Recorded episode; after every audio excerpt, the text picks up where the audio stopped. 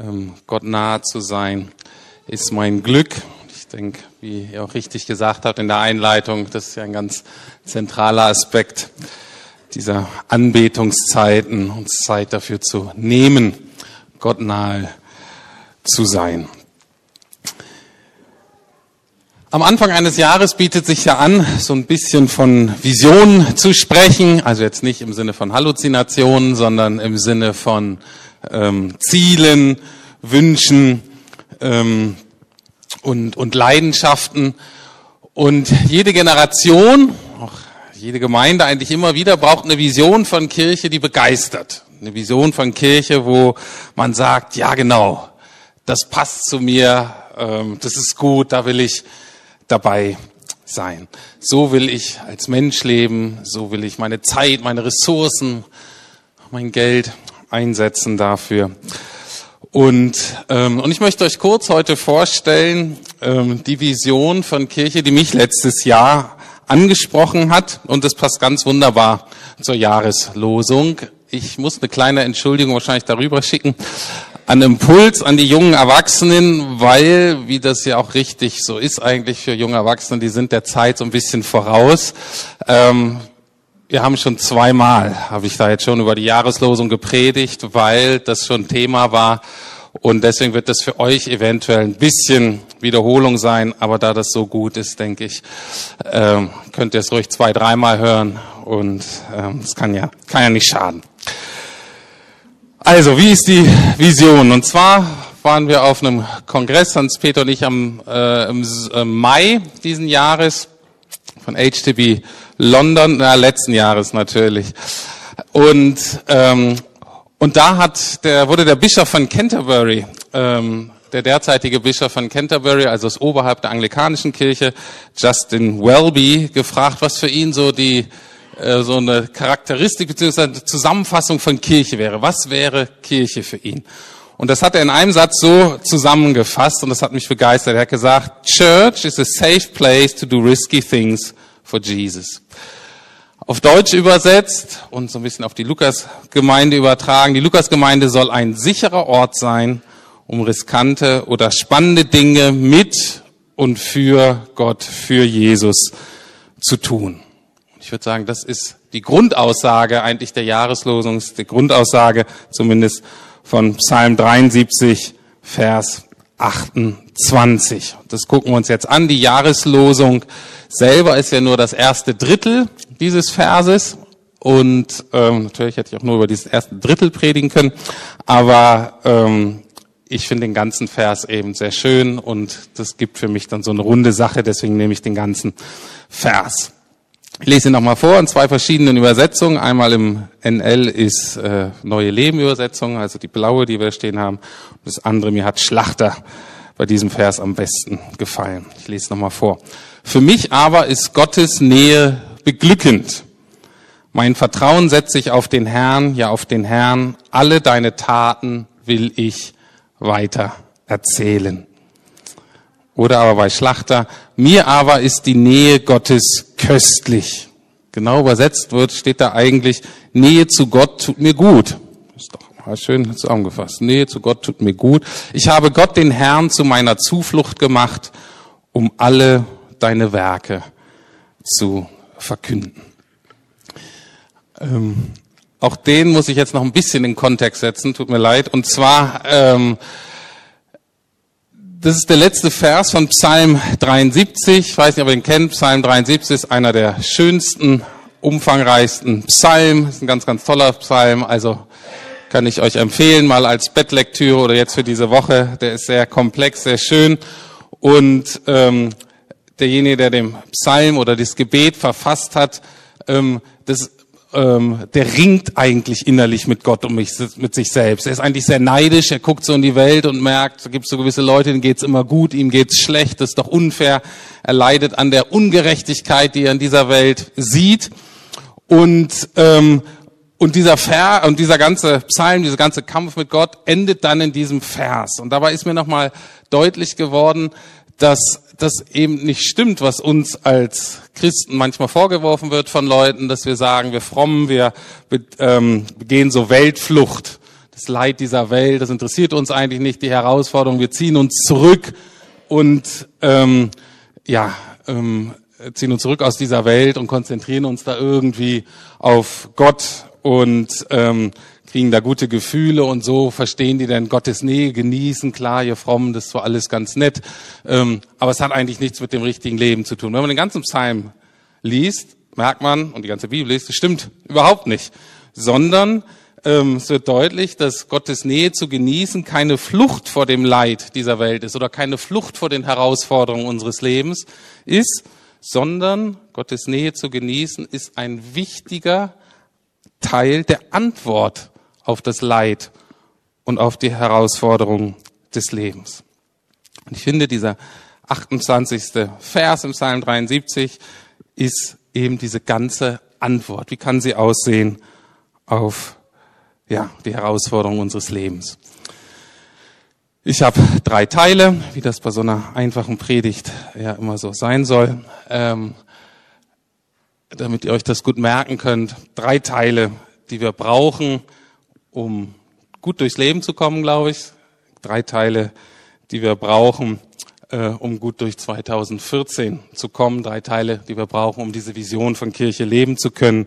Und zwar der erste Punkt ist einen liebenden Gott. Zweite Punkt ist eine sichere Identität und drittens eine spannende Berufung. Also einen liebenden Gott, eine sichere Identität und eine spannende Berufung. Gucken wir uns den ersten Teil an. Einen liebenden Gott. Ich lese nochmal diesen ersten Teil vor, was ja auch die Jahreslosung ist. Für mich aber ist Gottes Nähe beglückend. Mir aber ist die Nähe Gottes köstlich. Das hört sich ja eigentlich so ganz nett an. Eigentlich auch so recht unverfänglich.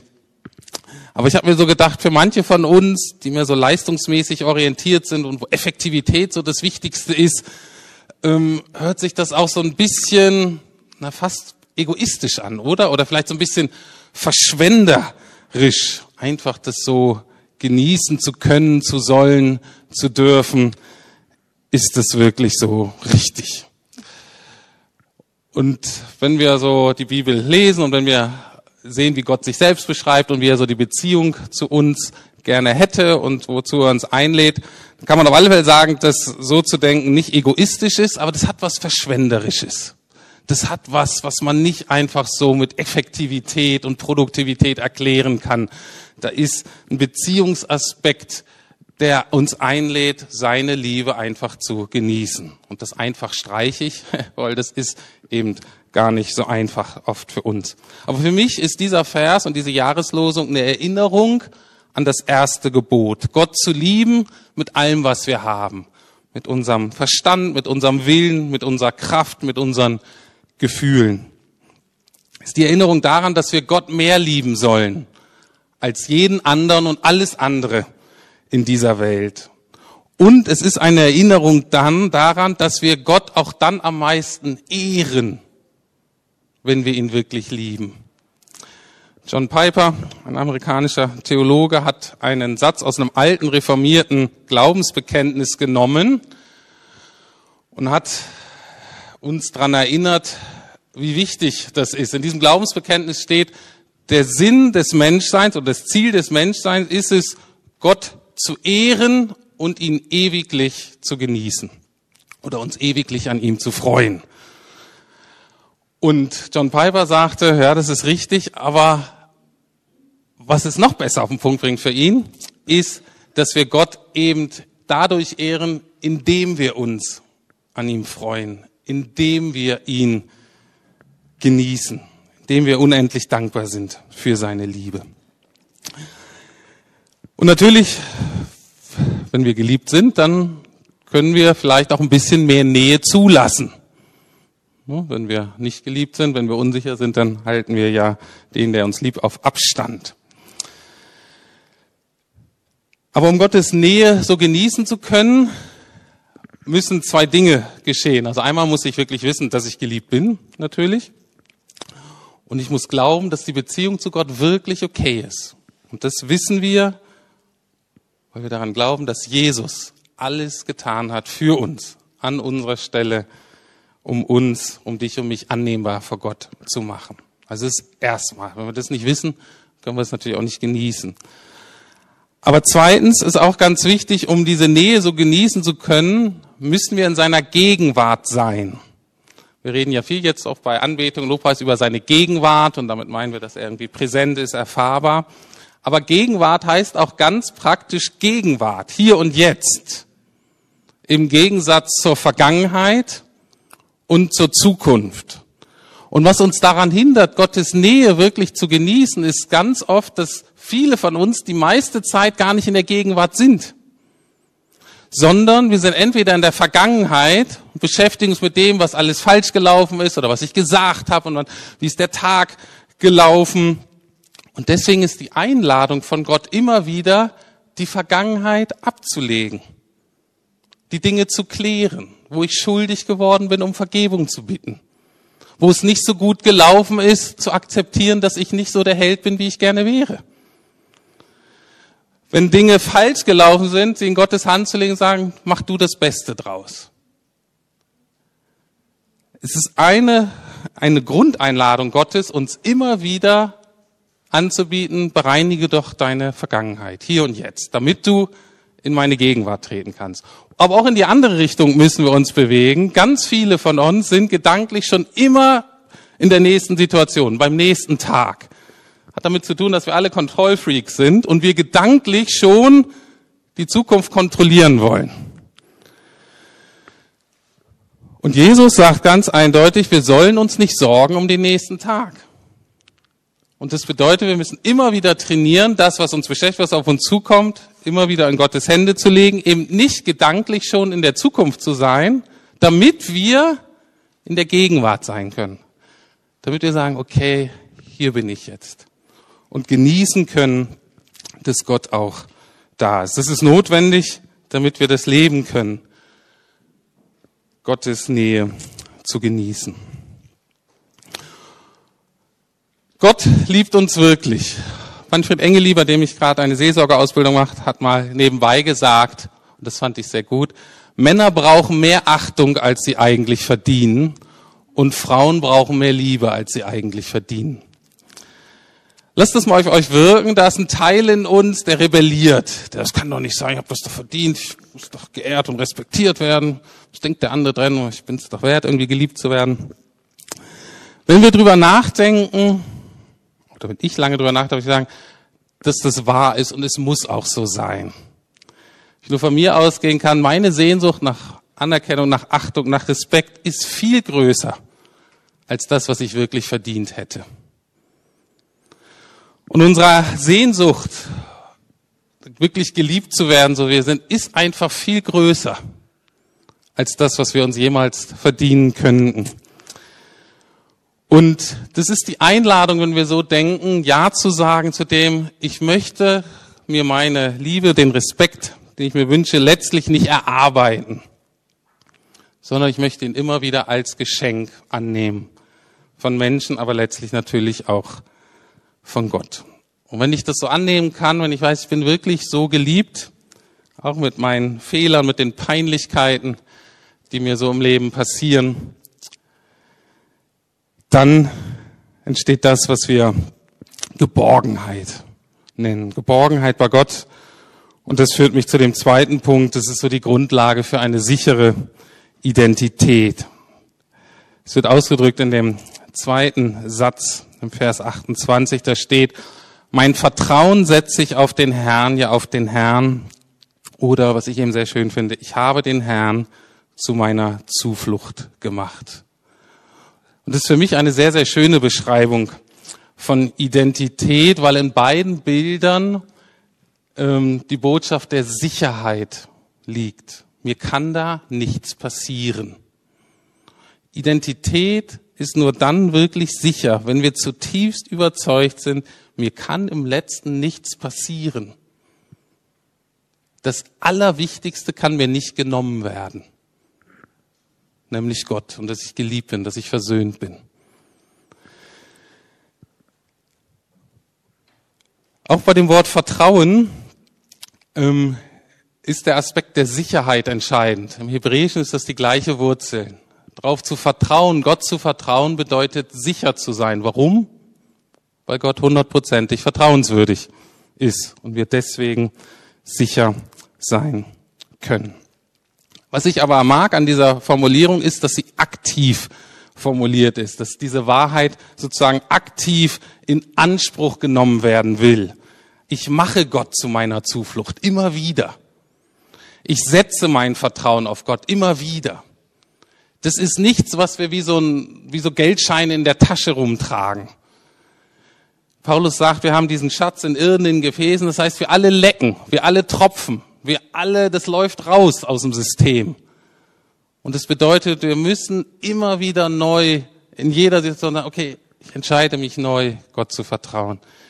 Ich entscheide mich neu, bei ihm Zuflucht zu suchen, mich bei ihm zu bergen. Tim Keller sagt, letztlich geht es darum, dass wir uns am Feuer der Liebe Gottes wärmen, damit wir Liebe und Annahme nicht woanders stehlen müssen. Es geht darum, uns am Feuer der Liebe Gottes zu wärmen, damit wir Liebe und Annahme nicht woanders, bei Menschen, in unserem Geld, in unserem Erfolg, in unseren Leistungen, in unserem Status suchen und letztlich stehlen müssen. Wenn wir sicher sind, also wenn wir wirklich geborgen sind, wenn wir sicher sind, wenn wir wissen, dass wir geliebt sind, dann entsteht auch Mut dann entsteht auch Mut, etwas zu riskieren, weil mir ja eigentlich nichts mehr passieren kann. Kurzes Bild aus der Psychologie, da gibt es sowas wie die Bindungsforschung. Da wurde ähm, untersucht, wie sich kleine Kinder, wie die Beziehung hauptsächlich zur Mutter äh, war. Und die sind meistens noch unter ein Jahr da, die Kinder. Und die wurden in so eine Situation, in so einen größeren Raum gebracht, wo die so spielen können. Der war relativ groß, heißt, sie konnten sich, konnten sich relativ weit wegbewegen. Und dann gab es aber immer auch so eine Situation, wo die Kinder ängstlich wurden oder wo so Angst, nennt man, induziert wurde. Zum Beispiel, ein fremder, bärtiger Mann kommt dann einfach in den Raum oder so. Ne? Und die Kinder erschrecken sich dann und fangen dann an zu weinen oder was weiß ich. Ähm, und da gibt es eben die unterschiedlichen Kategorien, wie die Kinder gebunden sind gibt es sicher, unsicher, ambivalent und noch ein paar Untergruppen. Und was ich schön fand, ist, Kinder, die sicher gebunden sind an die Mutter, die wagen sich erstens weiter weg von der Mutter in der Spielsituation. Die gucken zwar immer so, aber die sind relativ mutig, die sind weit weg. Und zweitens, wenn was passiert, wenn denn dieser bärtige Mann kommt und sagt, hallo, wie geht's dir? Wenn denn was passiert, dann laufen sie ganz schnell zurück zur Mama und beruhigen sich schnell. Das heißt, Ambivalente, die gehen so halb zur Mama, dann bleiben sie wieder stehen, wissen nicht genau, wie sicher bei Mama ist, oder sie sind bei Mama und dann geht das Theater erst richtig los und so weiter. Ähm, ich will jetzt keine, äh, hier kein schlechtes Gewissen machen und äh, es gibt solche und solche Tage, ich weiß, äh, selber kleine Kinder. Aber der Punkt, den ich jetzt machen möchte, ist wirklich, das ist einfach dieses schöne Bild, wenn wir wirklich sicher und geborgen sind bei Gott, dann trauen wir uns weit raus. Und wenn was passiert, wissen wir, wo wir zurückkehren können. Aber wenn wir sicher sind, dann können wir auch Risiken eingehen. Und das führt mich zu dem dritten Punkt. Dann sind wir auch bereit, eine spannende Berufung für unser Leben zu bejahen. Und das ist der dritte Aspekt in diesem Vers. Alle deine Taten will ich weiter erzählen oder um alle deine Werke zu verkünden. Das heißt, es geht eben nicht nur darum, Gott zu geließen, sich bei ihm zu bergen, sondern es geht dann darum, rauszugehen zu diesem bärtigen Mann in die Herausforderung dieses Lebens. Sie sehen ja für uns alle anders aus. Aber dieser Vers beschreibt für mich eine ganz gesunde Dynamik im Leben eines Menschen, im Leben eines Christen. Wir sind nah bei Gott, genießen seine Gegenwart, fühlen uns sicher und geborgen und gehen dann hinaus, um das weiterzugeben, was wir da empfangen haben. Und dann äh, ist das da anstrengend und dann ist das herausfordernd und dann machen wir da Fehler und dann fallen wir da auf die Nase. Und dann gehen wir wieder zurück und ähm, lassen uns trösten und tanken auf und genießen die Liebe und gehen dann wieder raus. Also wenn wir wirklich sicher geborgen sind in Gottes Liebe, dann trauen wir uns Schritte im Glauben zu gehen. Dann packen wir Dinge an, von denen wir wissen, mit eigenen Mitteln schaffe ich das eigentlich nicht. Dann packe ich Dinge an, die auch schief gehen könnten und die auch peinlich sein könnten, die irgendwie ein schlechtes Licht auf mich werfen könnten, weil das irgendwie ein bisschen irrational ist oder vielleicht ein bisschen gewagt oder so. Wenn wir wirklich sicher geborgen sind in Gottes Liebe, dann ist Fehler machen nicht so schlimm wie Fehlervermeidung. Dann ist es schlimmer, unsere ganze Energie darauf verwenden, nichts falsch zu machen. Das ist dann ist schlimmer, als einfach mal zu versuchen und mal daneben zu liegen. Und ich glaube, wenn ich uns als Gemeinde so angucke, auch in meinem Leben, uns als Gemeinde, dann würde ich denken, dass wir da noch viel lernen können, mutiger, risikoreicher zu werden. Aber das ist unsere Berufung, uns füllen zu lassen und aus dieser Fülle weiterzugeben. Ich habe äh, ein, ich weiß gar nicht, ob es ein Gedicht ist oder ähm, sehr schöne Worte von ähm, Bernard Clairvaux gefunden. Ähm, das ist einer der führenden Theologen, ähm, Bischöfe und so des Mittelalters gewesen, hat im 11. und 12. Jahrhundert gelebt, hat sehr viel geschrieben, war sehr, sehr einflussreich. Und der beschreibt meiner Meinung nach sehr schön, wie so diese, ähm, wie das sein muss, diese Dynamik, dieses von Empfangen und Weitergeben. Und er beschreibt da letztlich die Funktionsweise eines römischen Brunnens. Der römische Brunnen, seht, da kommt da oben Wasser raus und er gibt erst ab, wenn er überfließt, sozusagen. Erst wenn die erste Schale überfließt, kommt die zweite und so weiter. dazu sagt er Folgendes. Wenn du vernünftig bist, erweise dich als Schale und nicht als Kanal, der fast gleichzeitig empfängt und weitergibt, während jene, also die Schale, wartet, bis sie erfüllt ist. Auf diese Weise gibt sie das, was bei ihr überfließt, ohne eigenen Schaden weiter. Lerne auch du nur aus der Fülle auszugießen und habe nicht den Wunsch, freigebiger zu sein als Gott. Die Schale ahmt die Quelle nach. Erst wenn sie mit Wasser gesättigt ist, strömt sie zum Fluss, wird zur See. Die Schale schämt sich nicht, nicht überströmender zu sein als die Quelle.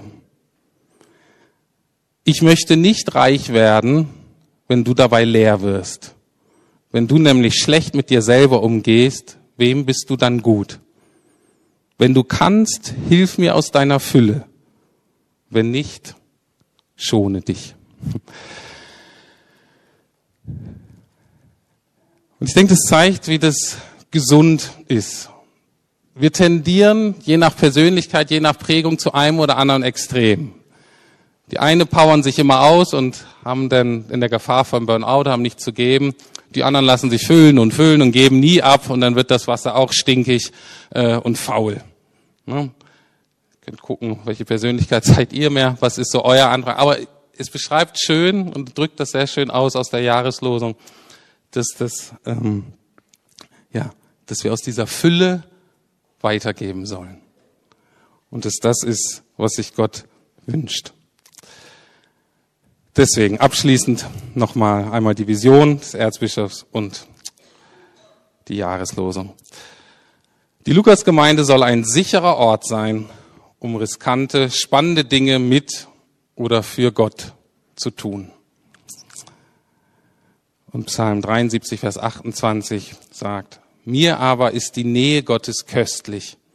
Ich habe Gott den Herrn zu meiner Zuflucht gemacht, um alle deine Werke zu verkünden. Amen.